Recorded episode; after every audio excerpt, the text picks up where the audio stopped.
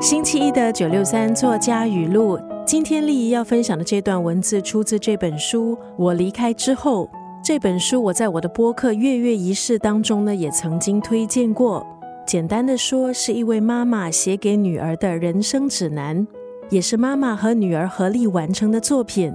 文字出自妈妈，书里的插图出自女儿之手。女儿是一位插画家，名字叫哈利。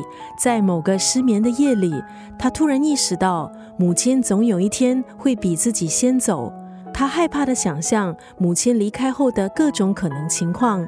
隔天早上，她要求妈妈写一本妈妈离世指南给她，逐步的指导她应该如何度过没有妈妈陪伴的日子。母亲幽默的文字搭配女儿真挚、风格强烈的插图。让这本书成了最好的人生礼物。读者捧着这本书，应该一边眼泛泪光，一边嘴角扬起笑意，深刻的体会到我们应该珍惜和心爱的人相处的每个时刻。今天要分享的是出自这本书《我离开之后》当中的这一段文字。其实，爱都在生活很琐碎的事物上。而这些细小的温暖，随着时间堆积成巨大的光，照着我们的日常。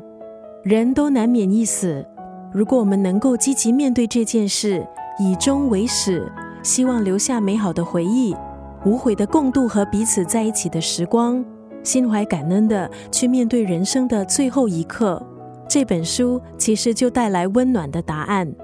今天在九六三作家语录分享来自这本著作《我离开之后》当中的这段文字。